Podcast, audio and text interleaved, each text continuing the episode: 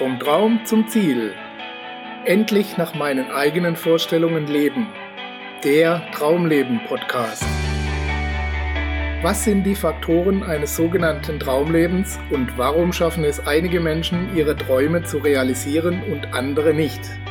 Mein Name ist Gerd Ziegler und Sie hören eine Sendung von Wissen ist Macht TV.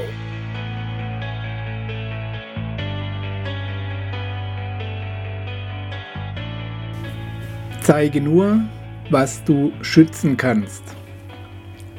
Man sollte Zerbrechliches erst dann zeigen, wenn man fähig ist, es zu schützen, denn es provoziert die Lust am Zerstören.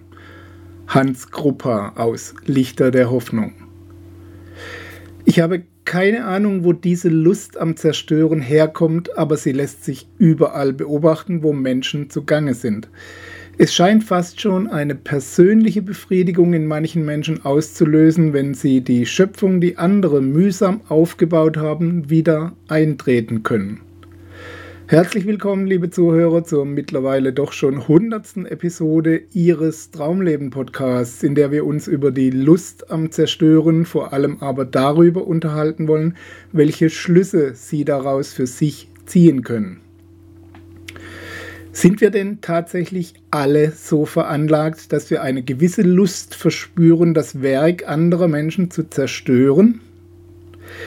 Ich habe diese Frage für mich zunächst kategorisch verneint. Schließlich will ich Menschen ermutigen und aufbauen, nicht deren Schaffenskraft mindern. Bei etwas längerem Nachdenken und einem ehrlicheren Blick auf mich selbst war ich mir dann nicht mehr ganz so sicher. Viel zu oft habe ich Ratschläge gegeben, wo keine gefragt waren, habe unnötig scharf kritisiert, wo ein aufbauender Hinweis besser geeignet gewesen wäre, habe bissige Kommentare abgegeben, nur weil ich die Person, die einen Vorschlag machte, nicht leiden konnte. Nein, ich glaube nicht, dass meine Lust am Zerstören sonderlich ausgeprägt ist aber auch ich lege bisweilen Verhaltensweisen an den Tag, die auf andere zerstörerisch wirken können oder zumindest destruktiv. Menschen handeln nun mal nicht immer rational, eigentlich sogar eher selten. Manchmal greifen sie ihre Artgenossen aus Gehässigkeit an, um Frust abzubauen, um die eigenen Minderwertigkeitsgefühle zu bekämpfen, um selbst höher zu erscheinen, indem man andere runtermacht, oder weil sie sich bedroht fühlen. Manchmal geschieht es aber auch in allerbester Absicht, aus Übereifer oder gut gemeinter, aber destruktiver Hilfestellung. Zum Beispiel Hobbyautoren kennen dieses Phänomen und manchmal auch noch die Profis.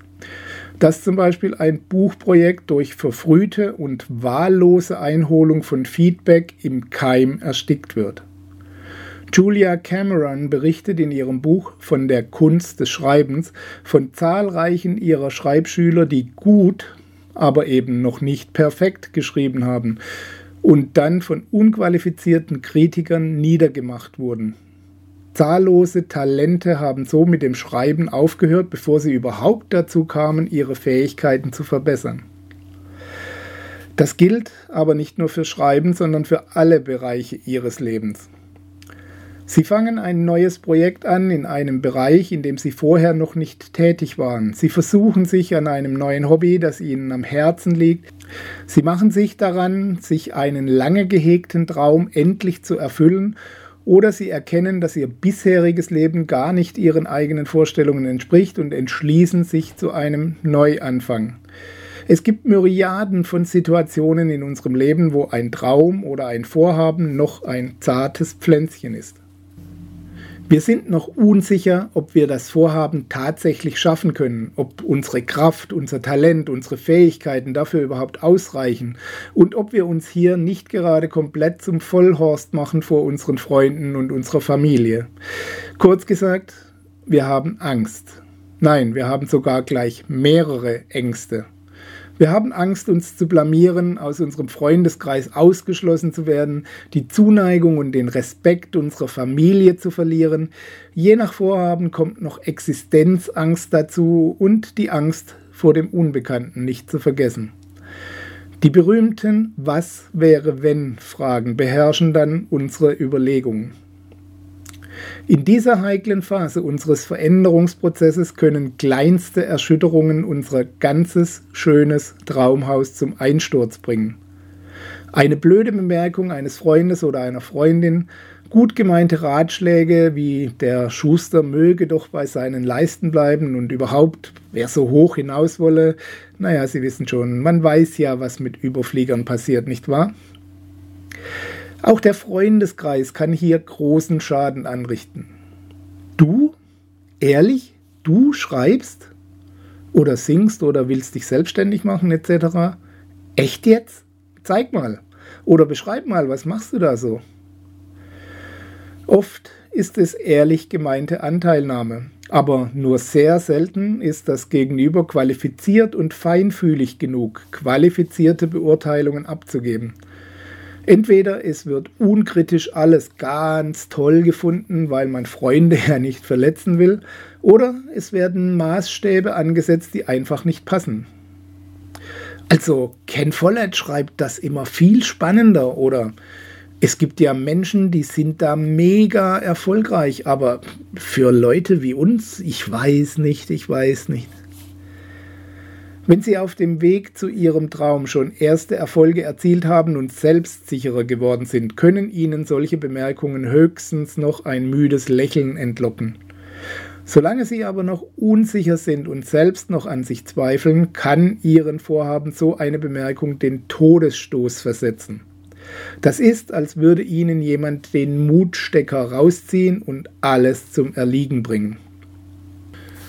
Darüber hinaus gibt es dann noch die Angstbeißer, die sich von ihrem potenziellen Erfolg bedroht fühlen.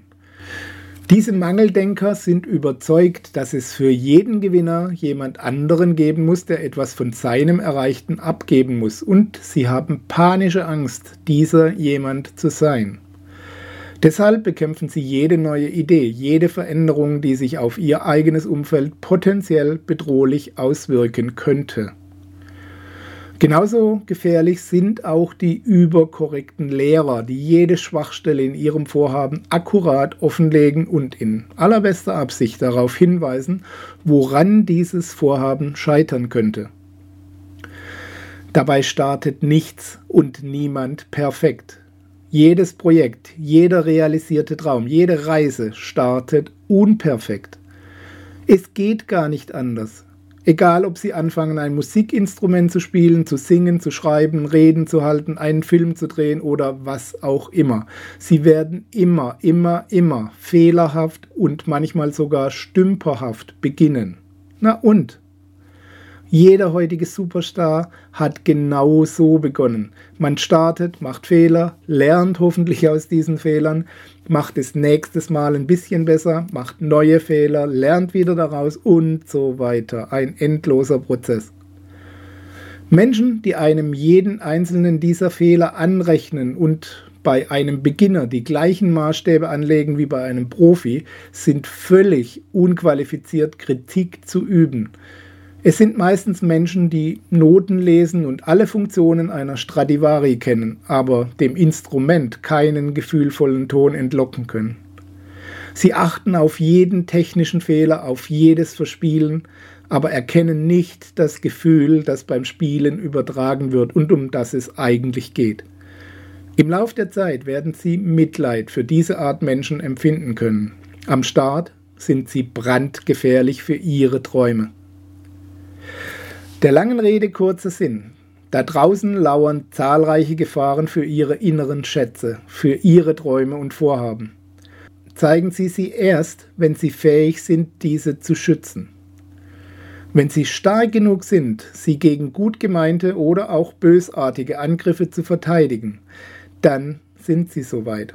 Wenn Sie der Glaube an sich selbst und Ihre Fähigkeiten unverwundbar gemacht hat, wenn sie stark genug sind, konstruktive Kritik herauszufiltern und für Verbesserungen anzunehmen, aber Kritik, die sie nicht weiterbringt, einfach durchzuwinken mit einem freundlichen Dankeschön und einem Lächeln, dann sind sie soweit.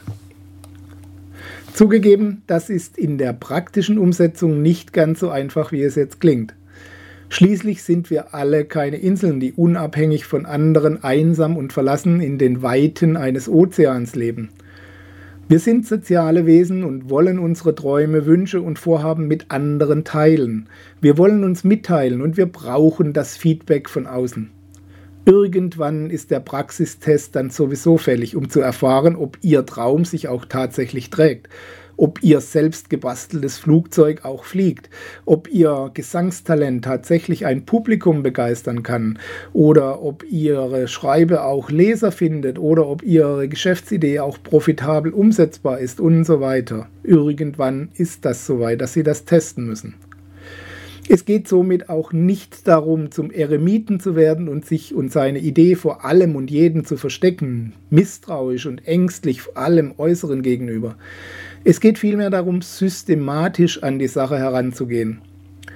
Wer unterstützt Sie, egal was Sie vorhaben? Wer ist sensibel genug, frisch aufgesetzte Steine Ihres Fundaments nicht gleich wieder einzureißen?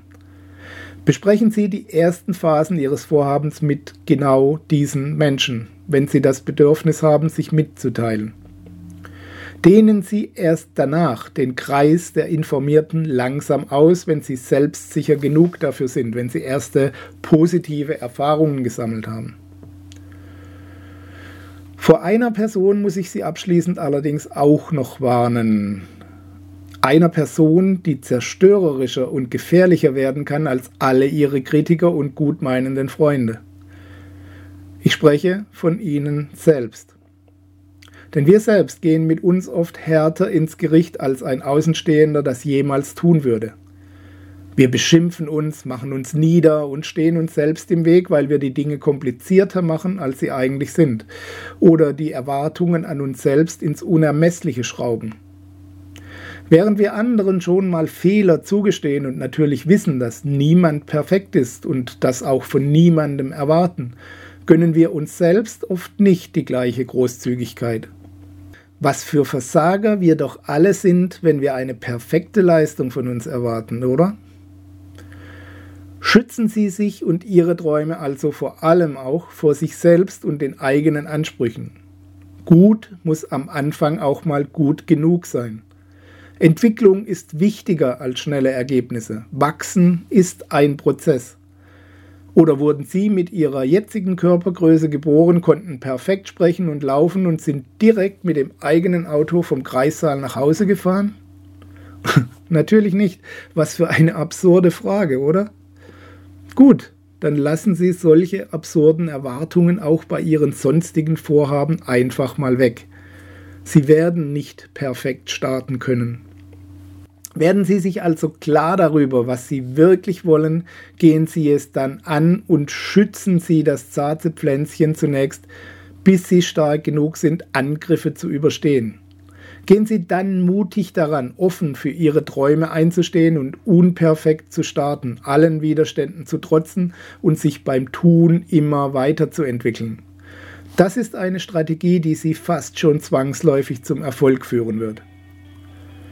Ich wünsche Ihnen viel Erfolg auf Ihrem Weg und ein gutes Gespür dafür, wann Ihre zarten Pflänzchen Wind und Wetter ausgesetzt werden können. Wir hören uns wieder bei der nächsten Ausgabe Ihres Traumleben Podcasts. Bis dahin alles Gute und bis bald, Ihr Gerd Ziegler.